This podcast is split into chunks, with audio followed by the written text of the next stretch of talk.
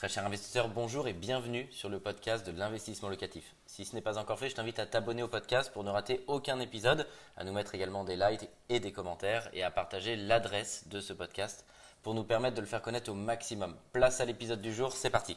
Bonjour à tous, je m'appelle Michael Zonta, je dirige la société investissementlocatif.com.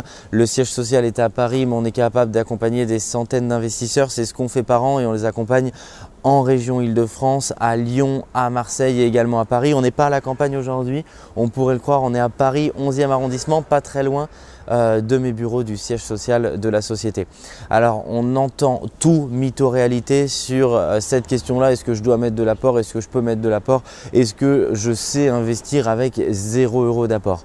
Je crois que tout de suite, pour démystifier cette question, il faut bien entendu dire la vérité, c'est ce qu'on fait tous les jours à nos clients qui viennent se confronter au marché immobilier et qu'on accompagne grâce à notre expertise sur ce marché immobilier. Alors, il faut faire la distinction déjà tout de suite de deux choses. En un, il faut différencier est-ce que vous avez de l'apport personnel sur votre compte et que vous ne voulez pas le mettre à profit sur votre opération immobilière ou est-ce que vous n'avez pas beaucoup du tout d'argent sur votre compte et donc la question ne se pose pas, vous ne pouvez pas le mettre à profit pour votre opération immobilière. Là, c'est pas moi qui le dis, c'est la banque. La banque va regarder ça parce que ça fait bien sûr toute la différence si vous êtes en mesure de mettre de l'argent mais que vous ne voulez pas le mettre ou si vous n'êtes pas en mesure de mettre de l'argent parce que vous ne l'avez pas, bah, le rapport de force avec votre banque, il va pas du tout être le même. Il sera bien sûr déjà plus en votre faveur si vous avez de l'argent sur vos comptes, mais que vous ne voulez pas forcément le mettre à profit sur cette opération immobilière, sur votre opération immobilière.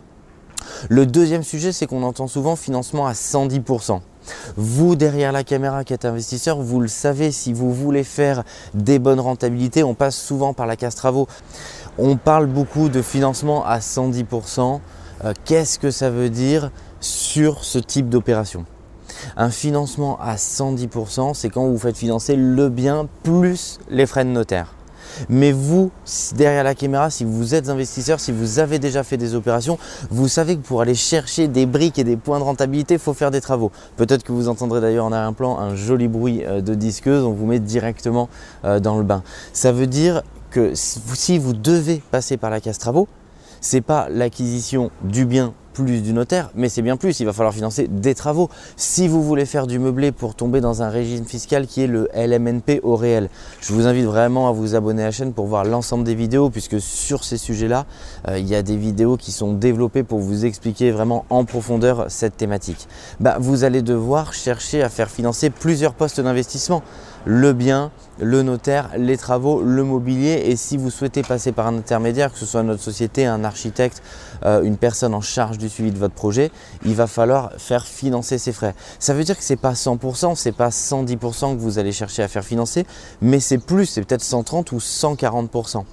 C'est le cas si vous voulez arriver la plupart du temps à faire une opération euh, rentable, c'est déjà d'être dans une niche fiscale intéressante, par exemple le meublé, et c'est effectivement de passer par la case travaux et donc de faire financer ces postes-là.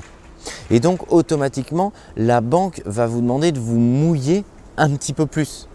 Alors ça ne veut pas dire que c'est impossible, il y a toujours des cas particuliers sur lesquels euh, le client se fait financer l'intégralité. Euh, c'est un cas particulier. Il faut dire la vérité. La plupart du temps, c'est quand le client a quand même beaucoup d'argent sur son compte et donc il a un rapport de force favorable avec la banque parce qu'il a des sous et il dit bah non, je veux me faire financer l'intégralité et il tord le bras à la banque à ce moment-là et elle accepte. Le cas général où vous avez un compte en banque euh, normal, un apport sinon très modeste, la plupart du temps, vous n'arriverez pas à tordre le bras à la banque, ça veut dire que pour mener à bien votre opération, il faudra mettre environ 10 à 15% d'apport. C'est pas grave, faut pas le voir euh, comme quelque chose d'extrêmement grave. Effectivement, ce sera beaucoup plus compliqué si vous n'avez pas d'apport de vous faire financer une opération sans apport du tout à hauteur de 100, 110, 120, 130, 140%.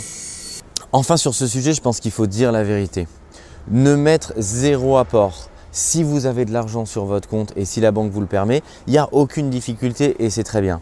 Mettre zéro apport parce que vous avez euh, zéro apport possible pour ce projet, je pense qu'il ne faut pas éluder cette question, c'est aussi vous mettre en risque.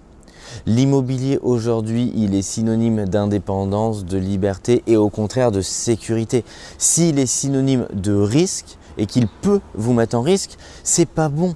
C'est prendre le contre-pied de tout ce que vous offre l'immobilier en signe de liberté et d'indépendance. C'est important aujourd'hui d'avoir ce discours de vérité parce que ce n'est pas toujours euh, ce qui se dit aujourd'hui sur la toile.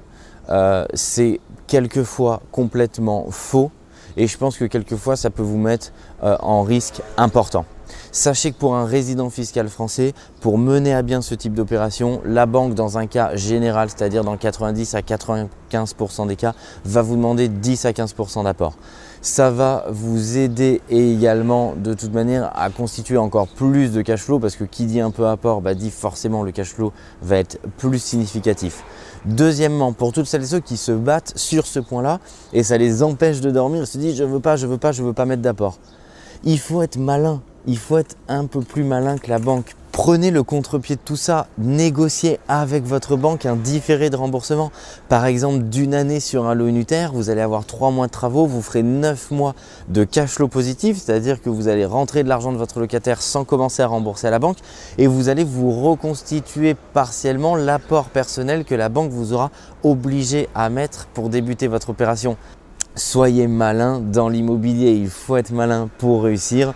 Soyons malins ensemble, on est capable de vous accompagner sur tous ces sujets chez investissementlocatif.com. Un grand merci d'avoir suivi cet épisode jusqu'au bout. Je te donne rendez-vous pour un prochain épisode. Si ce n'est pas le cas, abonne-toi au podcast, partage-le, mets-nous un like et tu peux également retrouver plus de conseils sur YouTube avec plus de 300 vidéos gratuites.